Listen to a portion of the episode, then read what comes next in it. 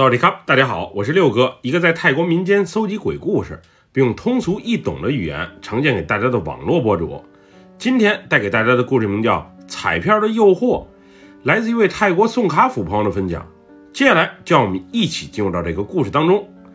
我叫阿良，我所讲的这件事儿发生在十年前，当时我在宋卡府的一家寺庙修行的时候，我爸妈在我很小的时候就离婚了。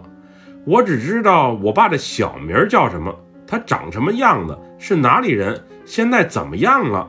老妈对于老爸的这些基本信息都是闭口不谈的，而且还特别忌讳我问这些问题。俩人应该是在年轻的时候发生过什么隔阂，最后啊导致老死不相往来的情况发生。不过到底俩人之间经历了什么，有什么过节，那我就不得而知了。因为我外婆外公去世的也比较早，所以我妈这一生活的是特别的累。从我懂事开始，我就希望能在将来有所成就，并且让老妈过上好日子。可谁曾想，一场大病让她也离我而去。那时的我，一个十多岁的孩子，是多么的无助与孤独。原本我仅有的幸福生活里，还有老妈陪伴着我，照顾着我。可现在，我除了老妈留下的一身债务，一无所有。虽然那些好心人最后免除了大部分债务，可是我的未来将何去何从？我是该继续读书，还是去打工挣钱？一切的一切，我所遇到的问题与麻烦，对于那时年纪轻轻的我，实在是过于残酷了。那会儿，为了辛苦一辈子的老妈能在下辈子过上好日子。也为了我能冷静下来，好好考虑一下接下来的人生，于是，在长辈的介绍下，我短期去宋卡府当地的一家寺庙啊出家。我所去的那家寺庙在当地算是比较有名的了，每年那里啊都举行一次盛大的祭拜活动，并给百姓们分发一些护身符，以及善款买来的食品啥的。总之，办活动的时候人山人海，特别的热闹。那款铜钱状的护身符，据说能保佑人平安，尤其是保佑那些开船出海去捕捞的渔民们。据说有一次，一个渔民因为风浪太大，不慎掉入海中，并遭遇鲨鱼的袭击。可是因为他脖子上戴着这枚寺庙开过光的护身符，最终保佑他平安无事。听他自己说，当鲨鱼围在他身边，并想把他一口吞下去的时候。是那护身符起了作用，让鲨鱼啊不能顺利张开血口，并迫使他们感到害怕和恐惧，进而远去。这事儿虽然是真的，不少同船出海的人也证实过。不过事实细节是否如此，那就只有当事人才知道了。像这样的传说还有很多。反正那款铜钱状的护身符，因为每年的数量啊都有限。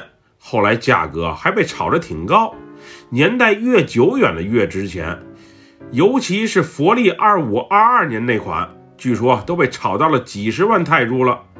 总之，我们那个庙啊挺神奇的，平时香火就旺，要想办葬礼，又或者请和尚祈福做法事什么的，都得是提前预约，不然根本就没位。而且据说在我们那里啊，求财特别的灵。所以每逢周末，又或者公众假期，寺庙里是人头攒动，也顺便带动了周边的经济，一同红火起来。那会儿有个叫阿义的中年男人，总来庙里求财。我之所以对他印象深，是因为他每回来的时候啊，都醉醺醺的，而且进庙堂前不脱鞋。有几次因为大声喧哗，还被庙里的老和尚给轰了出去。我刚开始觉得这人挺奇怪。一大早就来庙里折腾，一看也不是诚心拜佛的人，你到底想干嘛？后来一打听才得知，这人年轻的时候是个挺努力的人，对父母孝敬，对身边的亲朋好友也好。有一次他遇到了些麻烦，急需一大笔钱来救急，当时他的诚心感动了在寺庙里修行的一位老僧。于是，那个老僧就在他的手心上写下了几个数字，并且啊，在他的耳边轻声嘱咐了几句。当时，这个年轻人听到老僧的那番话之后，一再叩头感谢，并满怀感激地离开了。之后，那个年轻人救急的钱凑到了，并好像还发了一笔横财。此后，他不再像之前那样积极的生活，而是每天沉迷于酒色之中，并逐渐疏远了那些同甘共苦过的老朋友。有传言说，当年那个老僧是告诉给了他一串数字，让他去买彩票，并让其保证这钱如果拿到了，一定要用到有意义的地方去，切记不可胡乱折腾。不过幸运的中了奖，并且钱拿到手的他，人仿佛着了魔一样，此后啊，完全变了一个人，进而变成了现如今的样子。原先那个老僧也是出于好心，想帮他渡过难关。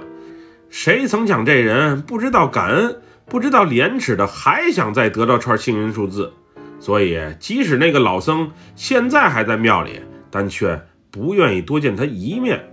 之前我也听过庙里有高僧能猜中开奖的彩票数字，不过我一直以为他是巧合，并不相信他真实存在。但听师哥这么一说，我心里啊也有些动摇，并也曾有过想法。如果那个老僧要是能把幸运数字告诉我，那我岂不就能顺利的把家里剩下的债务也给还清了，并且还能有钱去上学？我曾经也把我的想法讲给过师哥听，不过他却告诉我，人的命兼天注定。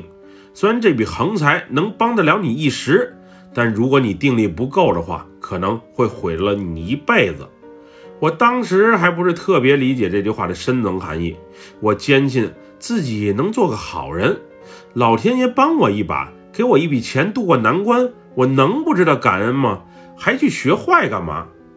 那男人刚开始是自己来庙里，后来则是拖家带口的一起过来，并且在见不到大师、拿不到幸运数字的情况下，还大声斥责我们这些一同在寺庙出家修行的人们。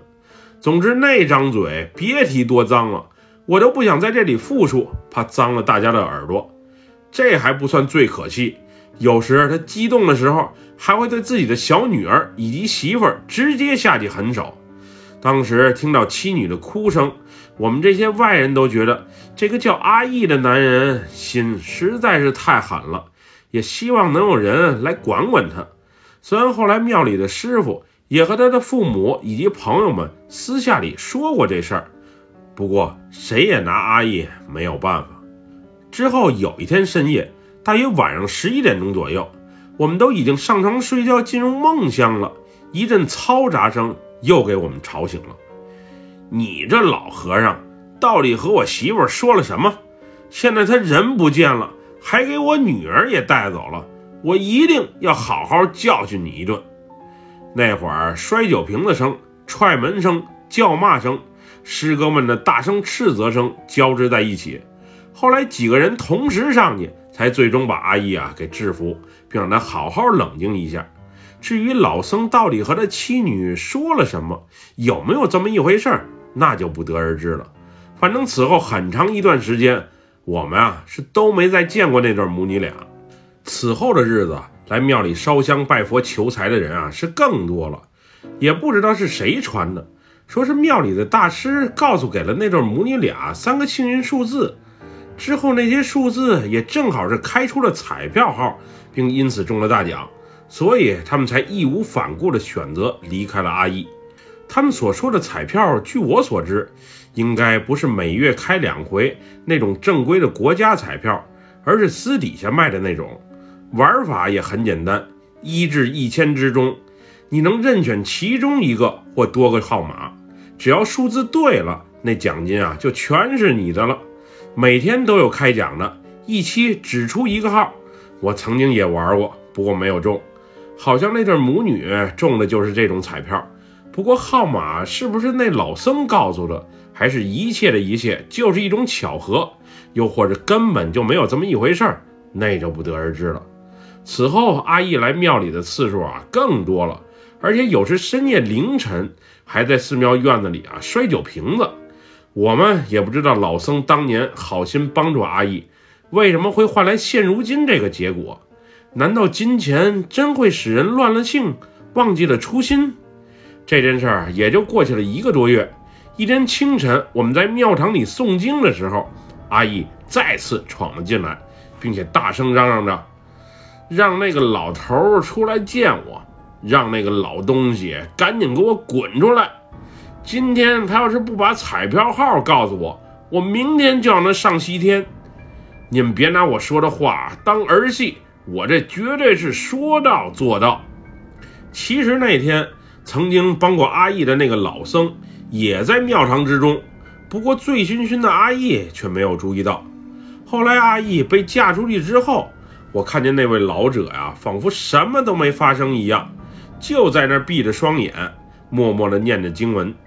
不过我师傅却格外的生气，毕竟阿义实在是太无礼了，以怨报德被他演绎的是淋漓尽致。看来赌博这事儿还真是不能沾，中了上瘾。不中也上瘾，总之一沾准没好事儿。其实我对那些来庙里求财的百姓啊，也不是很看得起。那神灵佛祖啥的，怎可能让你们全满意呢？我师傅曾经说过，人这一辈子有多少财，那都是命中注定的。你拜佛拜多了，愿望许多了，无非就是把你以后所拥有的财富，现在先拿来用。反正就这么多，你先用了，以后啊可能就没有了。不过说来也怪，阿义来寺庙里一闹，此后一个多星期都没人再见过他的身影。等到再听了他的消息时，是一个种植园的老板说他椰子园里啊死了一个醉汉，怕不太吉利，所以想请寺庙里的高僧过去一趟，帮那个死者诵经祈福超度一下。顺便也保佑他的生意啊不受影响。去之前没人知道死的那人就是阿义。等到了地方，种植园的老板拿出发现死者时现场拍的照片时，众人才猛然意识到，这不就是常来寺庙里闹事的那个他吗？据说阿义被发现的时候啊，身子已经凉了。当时来现场勘察的法医断定他是喝酒太多。酒后呕吐，堵塞呼吸道，引起的窒息。